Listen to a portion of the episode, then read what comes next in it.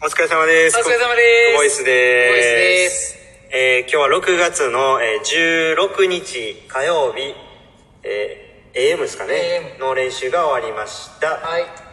お疲れ様でした。お疲れ様でした。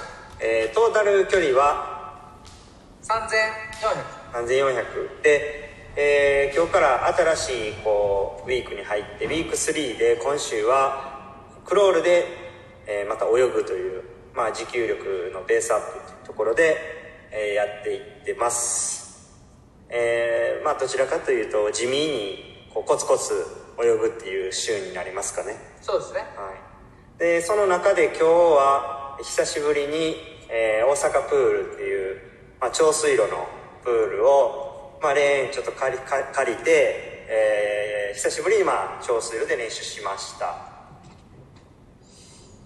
ちょうど2ヶ月ぶりねそうですね、どうですか？久々の2ヶ月ぶりの超水路練習は。まあ、なかなかしんどかったですね。はい。やっぱ長いよね。長いですね。まあねあのーでもやっぱり長水で練習せなあかんなっていうふうに、あのー感じましたね。うん。うんはい、まあ、今日の点数に行きたいと思いうんます、行きましょう、はい、えっと今日の点数は、えー5点。5点。はい。うんうん。どうでした？いや初めての5点。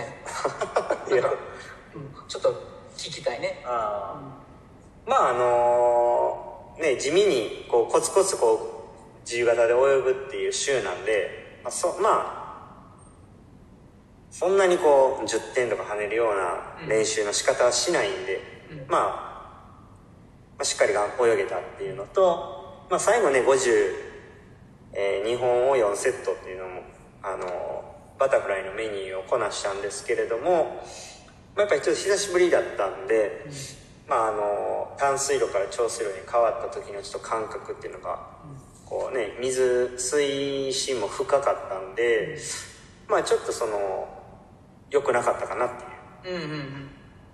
とこですかね、うん。はい。でそういうまああの実際にこう淡水路で練習してることをしっかりうまく長水路につなげられるように、えーやらなあかんっていうことで、まあ、しっかり淡水の時から長水を想定してやることが必要やなっていう感じたんで、まあ5点ですかね、うん。はい。まあそんな感じの練習の中でもポジティブなポイントってあるんでしょうか？いやポジティブな。まあ普通ってまあなんかその そうですね、まああのいやそれこそあの今日ねこう長水路でやることによって、普段ねうん。うんあの淡水路でやってることのねうん。あー、まあ、やってる時のこう練習の仕方っていうのは、もうしっかりこう考えなあかんねんなっていうふうにはこう改めて思いましたよね。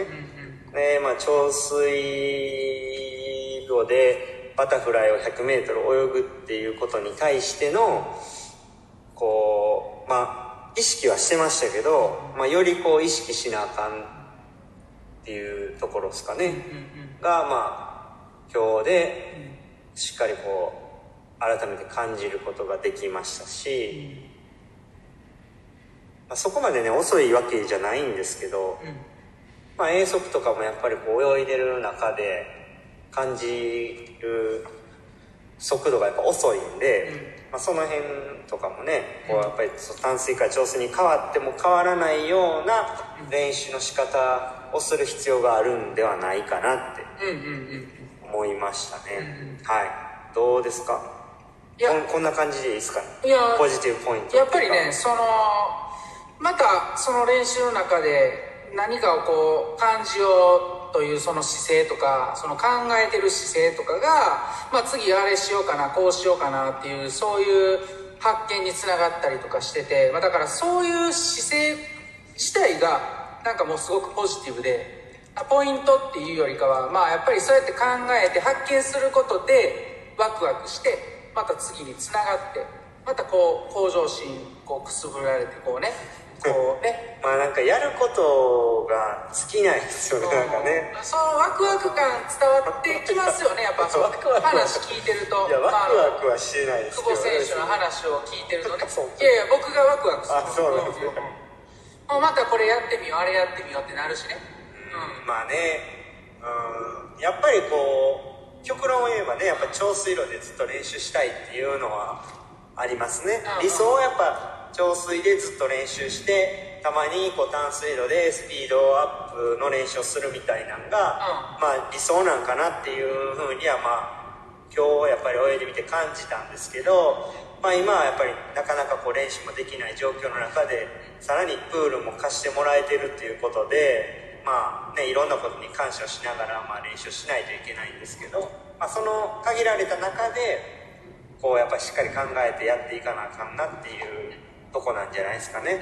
はい。まあ今日ま1日目なんでね、まあ、この辺で。終わっときましょう終わっていきましょうか。はいまあ長水路次はまた来週になると思うんではい。またそれちょっと楽しみに、はい。今週は今週で頑張っていきましょう、はい、そうですね。はい。はい。では今日もええ練習でした。ええ練習でした。お疲れ様です。お疲れ様でした